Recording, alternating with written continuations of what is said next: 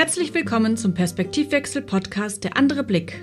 In diesem Podcast unterhalten wir uns mit Ordensleuten, also Nonnen und Mönchen und anderen Kennern der Klosterkultur über Fragestellungen unserer Zeit. Wir, das sind Lara Buschmann und Martin Erdmann. Lara, die sie gerade willkommen geheißen hat, ist Organisationsberaterin und Moderatorin und bringt gerne Klarheit in komplexe Sachverhalte. Und Martin ist Persönlichkeits- und Unternehmensberater und hat für eine Weile im Kloster gelebt.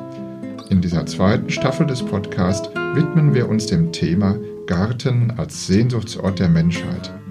Der Verein Klosterland, für den wir den Podcast produzieren, bekommt nämlich zu Klostergärten besonders viele Anfragen. Als Gast haben wir für diese neue Staffel die promovierte Kunsthistorikerin Stefanie Hauschild eingeladen.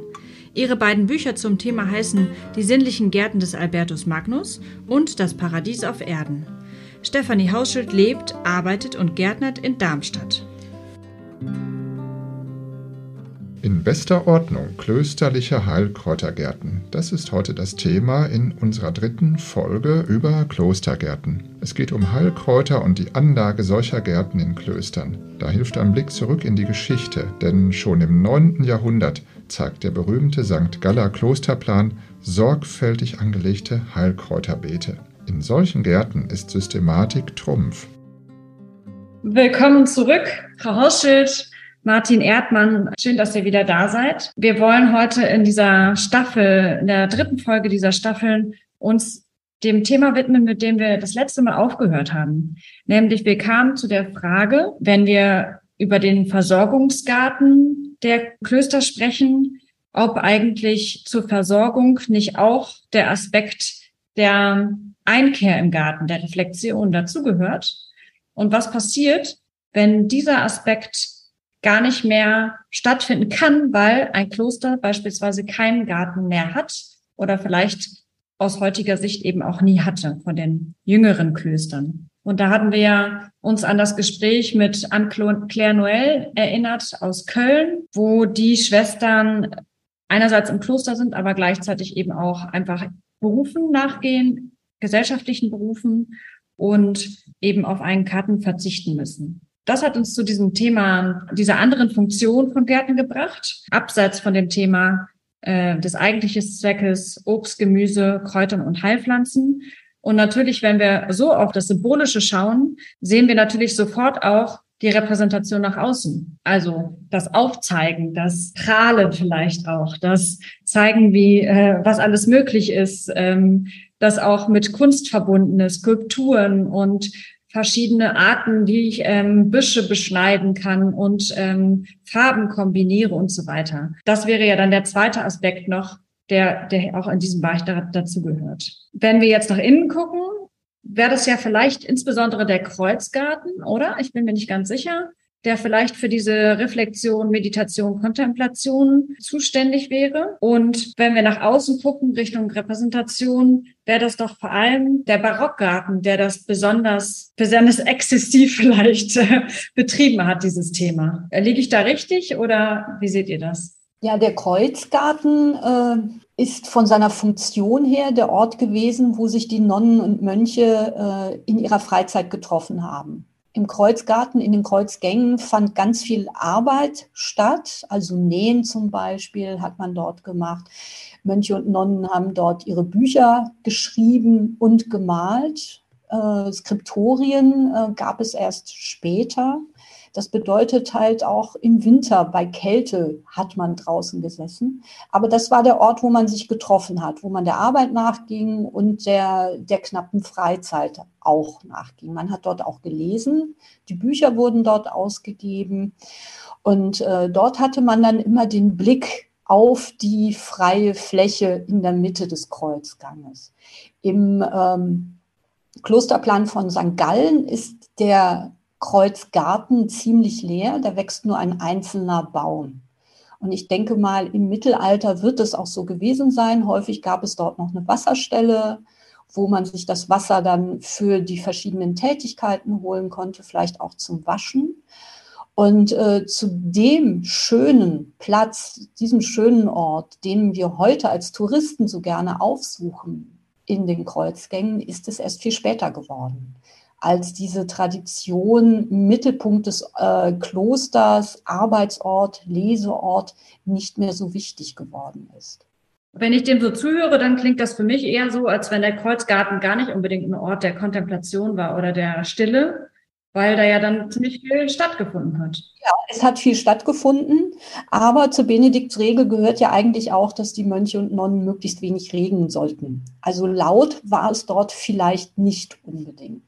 Aber Valerius Strabo schreibt in seinem Gedicht auch, dass der Nutzgarten, der Gemüsegarten, der Obstgarten schon ein Ort war, wo er äh, kontemplativ seine Zeit verbracht hat. Das ging dann wohl eher auch in den Nutzgärten. Es ist ja viel einfacher, zu sich, bei sich zu sein und die Gedanken schweifen zu lassen, wenn ich nebenher mit den Händen was tue, wo ich nicht groß drüber nachdenken muss, als wenn ich mich hinsetze und nur beispielsweise meditiere. Das ist ja meistens schon ähm, eher die hohe Kunst.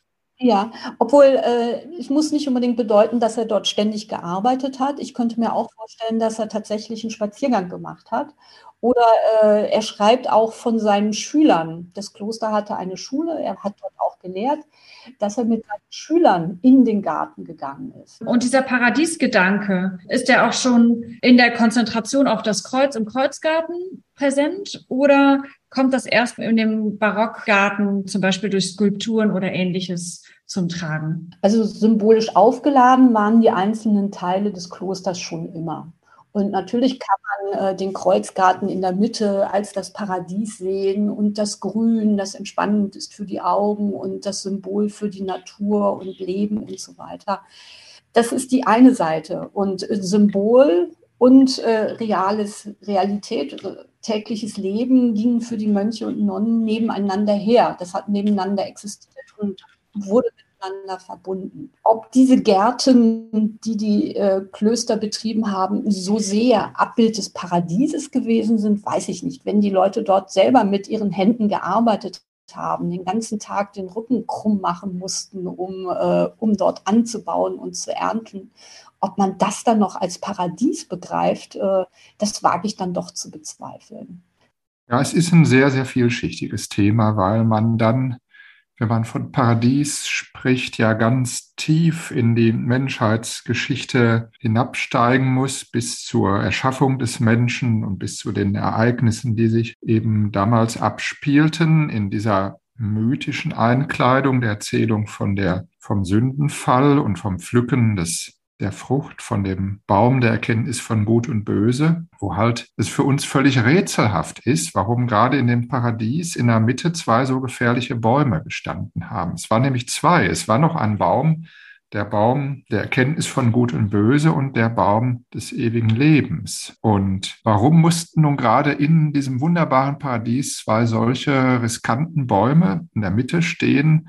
Das hat uns Gott nie erklärt. Das hat er eben so gemacht und dem Menschen einfach nur gesagt, davon darfst du nicht essen, sonst wirst du sterben. Es scheint so zu sein, dass im Menschen etwas ist, ähm, was eine Suche, was den Menschen zum Suchenden macht, ganz allgemein. Und dazu gehört auch die Suche nach dem verlorenen Paradies als ein Archetyp oder eine Urerscheinung des Menschen. Und das macht wohl äh, diese Verbindung auch aus, dass man im Garten ganz besonders gern halt meditativen oder existenziellen Gedanken nachhängt, weil das Arbeiten im Garten verbindet ja dieses, dieses Arbeiten als Strafe für den Sündenfall, was eben von Gott verhängt wurde, mit der Rückkehr ins Paradies. Ich arbeite jetzt doch schon wieder im Paradies. Ja, äh, so wenn man in diesen mythischen Bildern bleibt, dann könnte man sich das so vorstellen und könnte weitergehen und ergründen, warum wir so gern in Gärten Lust wandeln und uns das anschauen, warum wir Gärten gestalten, ähm, warum es aber auch sowas gibt wie eine Zentrierung in dem Kreuzgarten. Vielleicht auch in der Entwicklung der Klöster erst später äh, so klar ausgebildet. Mir fiel vorhin noch dazu ein, dass gerade in unseren westlichen Klöstern der Mittelpunkt Kreuzgang in diesem Geviert ja normalerweise leer ist oder irgendwie genutzt wird, Und in sehr vielen östlichen byzantinischen Klöstern steht da in der Mitte die Kirche. Bei uns steht die Kirche seitlich, sozusagen wie eine Verbindung zwischen außen und innen. Und in den östlichen Kirchen steht die Kirche in der Mitte vom Kloster und alles gruppiert sich um die Kirche herum. Also auch ein ganz interessanter äh, Vorgang, der wahrscheinlich aber auch topografisch bedingt ist, äh, aber eventuell auch einen geistlichen Hintergrund haben könnte. Und ich bin der Meinung, da wir heute ja die Geschichte der Klostergärten reflektieren können, können wir auch ganz bewusst zum Beispiel so einen Kreuzgarten gestalten, in dem da wirklich nur ein Kreuz steht, in dem da wirklich nur Rasen oder Magerrasen, also in dem nicht so viel da ist, was ablenkt. Das ist für mich eher die Aufgabe von einem Repräsentationsgarten oder Barockgarten. Da haben wir ja ein wunderbares Beispiel in unserem Verein Klosterland. Unser Mitglied Neuzelle ist ein berühmter Barockgarten, der auch noch so liegt, dass er terrassenförmig im Gelände abfällt und man von oben vom Kloster aus in eine fast unüberschaubare Gartenweite schauen kann. Und da gibt es eine ganz strenge und geometrische Anlage dieses Gartens. Also sowas wie eine Struktur schaffen durch Anschauen meines Erachtens ein Gedanken ordnen, ein Wege bahnen durch eben Pflanzen, durch Wege, durch Kies, ähm, Buchsbaum und ähnliche Anpflanzungen. Sie haben ja als Kunsthistorikerin, Frau Hauschild, da auch Erfahrung gemacht und Sie haben vorhin erwähnt, das Kloster Kamp am Niederrhein. Ich meine, dass das so ähnlich ist. Was hat es da auf sich mit dem Barockgarten? Und wenn Sie das vergleichen mit dem Kloster Seligenstadt, das hat für, für mich nochmal einen ganz anderen Charakter. Ähm, wie könnte man diese beiden Gärten so miteinander vergleichen und was sind ihre Besonderheiten? Ja, Klosterkamp, das war eine Erfahrung. Ich war im Sommer da und äh, ja, es ist prächtig, wenn man es das erste Mal sieht. So ähnlich wie in Neuzelle schaut man von oben vom Kloster auf den Terrassengarten und hat einen weiten Blick auf extrem exakt geschnittene Eibenbäume, die zu Kegeln geschnitten sind. Auf mich wirkte das wie ein riesiges Mensch ärger dich nicht Spiel mit farbigen Blumenfeldern dazwischen. Das waren hauptsächlich Begonien. Es sah alles wundervoll aus, extrem exakt, kein Unkraut, alles ganz genau abgezirkelt. Und äh, ich muss gestehen, bei aller Pracht und bei aller Möglichkeit, wundervolle Fotos schießen zu können, es langweilt irgendwann. Diese Perfektion, wo kein Ast irgendwie unordentlich sein dürfte und sogar die Blätter alle genau ausgerichtet sind. Ich fand es am Ende nicht so schön. Also meine Vorstellung vom Garten ist was anderes, etwas, das wächst, das in Bewegung ist, das eine Individualität hat. Das ist dort alles unterdrückt. Ganz klar, es handelt sich ja um einen Barockgarten, die mit bestimmten Zielen angelegt werden. Und dieser Garten in Klosterkamp war der Garten des Abtes. Und wenn man bedenkt, dass Wallerfried Strabo in seinem Gemüsegarten selber Hand angelegt hat, kann man sich kaum vorstellen, dass der Abt des Klosters Kamp das bei diesem Garten auch gemacht hat. Hier ändert sich, denke ich, das kann man am Garten gut sehen, auch die Stellung des Abtes innerhalb der Mönchsgemeinschaft und überhaupt, äh, wie man sich als Mönch in so einem Kloster begreift. Ich denke, der Abt in Klosterkamp hat sich als, äh, als Fürsten gesehen, so wie seine weltlichen Kollegen es gesehen haben. Und äh, der Garten ist eindeutig ein repräsentativer Garten gewesen, der nicht der Selbstverwirklichung, der Selbstversorgung und der Meditation und äh, ora et labora diente, sondern nach außen wirken sollte. Und dazu gehörte auch, dass zu solchen barocken Klostergärten immer auch eine Orangerie gehörte, in der man dann Zitronen und Orangen aus Italien und Spanien hielt, genauso wie es die weltlichen Fürsten gemacht haben. Also hier nähert sich das Kloster dem weltlichen Leben sehr stark an. Wenn wir jetzt von Verweltlichung sprechen und nochmal auf unser Thema Klosterkultur zurückkommen, Kann man dann sagen, ähm, diese barocken Elemente trugen eher zum Niedergang bei oder, oder haben sie das eigentlich auch verstärkt, die Klosterkultur in ihrem eigentlichen Sinne, Martin? Na, das ist wie immer, hat es zwei Seiten. Denn zum einen war es ein Aufbruch, also Klöster wurden umgebaut, es wurde abgerissen, neu gebaut, umgestaltet, Kirchen wurden neu ausgestattet. Man wollte einfach diese barocke Fülle drin haben. Der Barock selbst hat ja auch zwei Seiten. Das eine ist sozusagen die unübersehbare Fülle der Erscheinungen und das andere ist der Vanitas-Gedanke der Vergänglichkeit. Und das Interessante ist die Grenze zwischen dem Vorne und Hinten, zwischen der Fassade und dem Schauspiel, was stattfindet und dem ernüchternden Bretterboden, wenn man auf der Bühne hinten ist.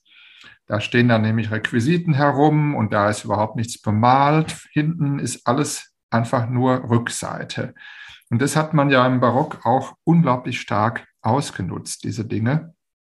Man denke auch an die Orgelmusik, die im Barock äh, ihren Höhepunkt, würde ich nicht sagen, aber jedenfalls die eine unglaubliche Blüte erzielte und auch da wieder ein riesiges Orchester erklingt. Und wenn man oben nachguckt, ist nur ein einziger Mann oder eine einzige Frau, die spielt. Selbst das ist äh, etwas typisch Barockes, dass es immer auf die Faszination hin auch sowas gibt wie die Ernüchterung und man damit rechnen muss. Und ich glaube, dass das durchaus etwas ist, was zur Klosterkultur passt, dieses Bedenken von den, diesen krassen Gegensätzen von Welt und Ewigkeit, von vordergründiger Pracht und Kunstentfaltung und Vergänglichkeit und eigentlich ähm, Irrelevanz im Vergleich zum ewigen Leben. Und doch hat man halt versucht, mit allen Mitteln das ewige Leben darzustellen, vorauszuempfinden. Engel, Putten, Gold, Wolken, ähm, Gott Vater, der auf den Wolken thront und all diese Dinge spielen da ja eine Rolle. Und das ist, glaube ich, zunächst mal etwas, was Klöster durchaus verstehen konnten. Ob es ihnen dann immer zum Besten ausgeschlagen ist, dass das auch so eng mit der weltlichen und herrscherlichen Kultur verbunden war und mit der Repräsentation. Das ist etwas anderes. Ob es da noch Äbte gab, wie der Wallerfried Strabo, der ein lateinisches Gedicht darüber schreiben konnte, wie er Mist verteilt und wie seine Hände schwelig werden und seine Hände braun werden von Sonne. Und da soll man sich nicht schämen, dass man halt braune Hände hat. Das ist eine ganz andere Frage. So denke ich, wenn man heute in diese Barockklöster kommt, dann gibt es die Faszination ich komme nach Neuzelle, ich komme nach Kamp, ich komme nach Seligenstadt, ich komme nach Bronnbach und habe eigentlich als Besucher eine Faszination, dorthin zu gehen. Also ist etwas Anziehendes da. Aber die Frage ist, ist das eine Kultur, die Klosterkultur auf, auf Dauer tragen konnte? Und das glaube ich nicht, weil zum Beispiel die barocke Perspektive ähm, auch meistens viel zu groß war und wir heute unter anderem solche riesigen Klöster haben, weil in der Barockzeit halt man so gebaut hat und das Bauen war fast wie eine Sucht damals und heute hat man schwindende Konvente in riesigen großen Klöstern. Das ist heute eher eine Schwierigkeit, äh, in so einem Kloster zu leben. Aber dass es immer noch diese Gärten gibt und auch dieses Zeichen der Auseinandersetzung mit der weltlichen Gartenkultur im Kloster, das ist durchaus interessant, finde ich. Mhm. Und das muss natürlich auch sein, dass sich äh, die Klostergärten und die äh, Verantwortlichen für die Klostergärten sich auch mit den weltlichen Kollegen austauschen. Nur so kommt ja Neues in den Garten, sowohl in den weltlichen als auch in den Klostergarten, das ist ganz klar. Und äh, die Äbte haben sich eben als geistliches Gegenstück zu den weltlichen Fürsten begriffen. Und Abtsgärten kennen wir auch schon von späteren Klosterplänen aus dem Mittelalter. Also insofern kann man das eigentlich ganz gut erklären. Aber mit dem, was wir unter Klostergarten so im Kopf haben, hat es einfach nicht mehr viel zu tun, weil wir ja diesem, dieser romantischen Vorstellung von mittelalterlichen Klostergarten, wie es im 19. Jahrhundert geprägt wurde, hinterherhängen. Und da passt so eine bombastische, prächtige, atemberaubende Anlage wie Klosterkamp nur schwer ins Bild. Vor allen Dingen, weil es ja auch kein Nutzgarten ist, sondern ein reiner Ziergarten. Und diese Ziergärten entwickeln sich erst im Verlauf des späten Mittelalters zu einer eigenständigen Gartenform.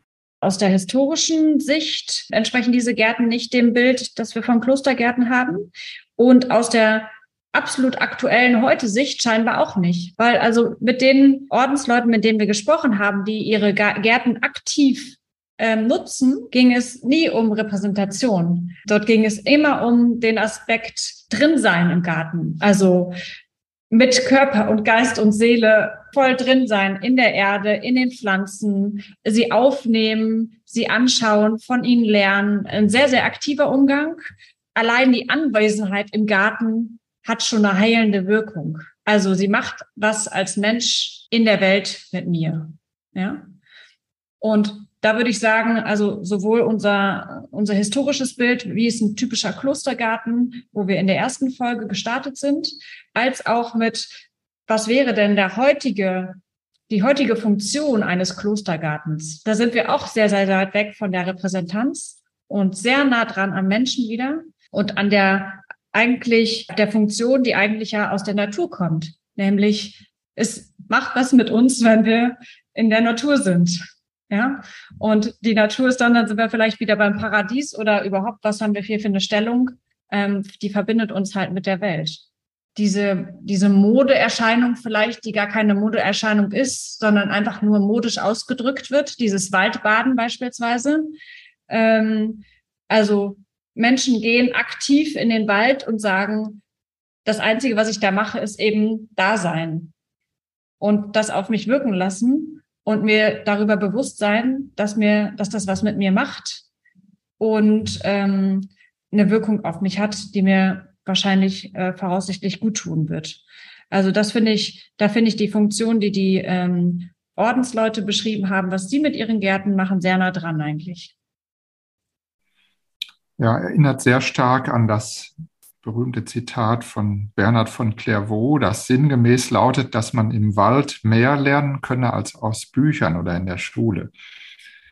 Und das könnte man dann auch auf den Garten übertragen. Ich glaube, Bernhard war nicht so sehr der Gärtner, soweit ich äh, das verstanden habe.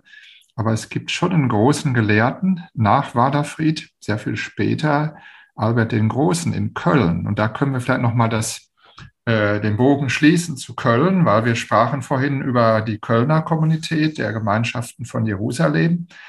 Die haben ja gar keinen Garten, weil die das auch gar nicht im Konzept haben, sondern deren Garten ist quasi die Stadt. Und dieses indogermanische Wort Garten, also die Wurzel davon, die hat sich ja unterschiedlich entwickelt, aber es bedeutet etwas Umzäuntes, Umfriedetes.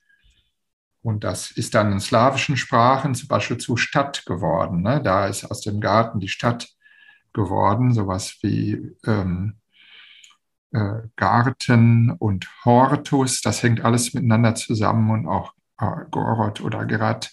Also hier ist etwas, wo ein Lebensraum des Menschen gekennzeichnet ist, der friedlich sein soll. Und da sind Ordensleute, die Gärtnern jetzt, so wie zum Beispiel Kindergarten ja, da pflanze ich ja auch keine Kinder rein, aber die Kinder sollen halt friedlich im Frieden sein und miteinander spielen und aufwachsen. Das ist im Grunde genommen dasselbe, eine Utopie, dass unsere Stadt halt einem Garten gleichen soll, meines Erachtens. Aber was für mich völlig überraschend war, als ich das erfuhr, dass Albert der Große halt diese Gartenkultur auch betrieben hat. Und davon finde ich, könnten wir am Ende unseres heutigen Podcasts noch etwas profitieren, wenn wir darüber noch von Ihnen, Frau Hauschild, etwas erfahren dürften.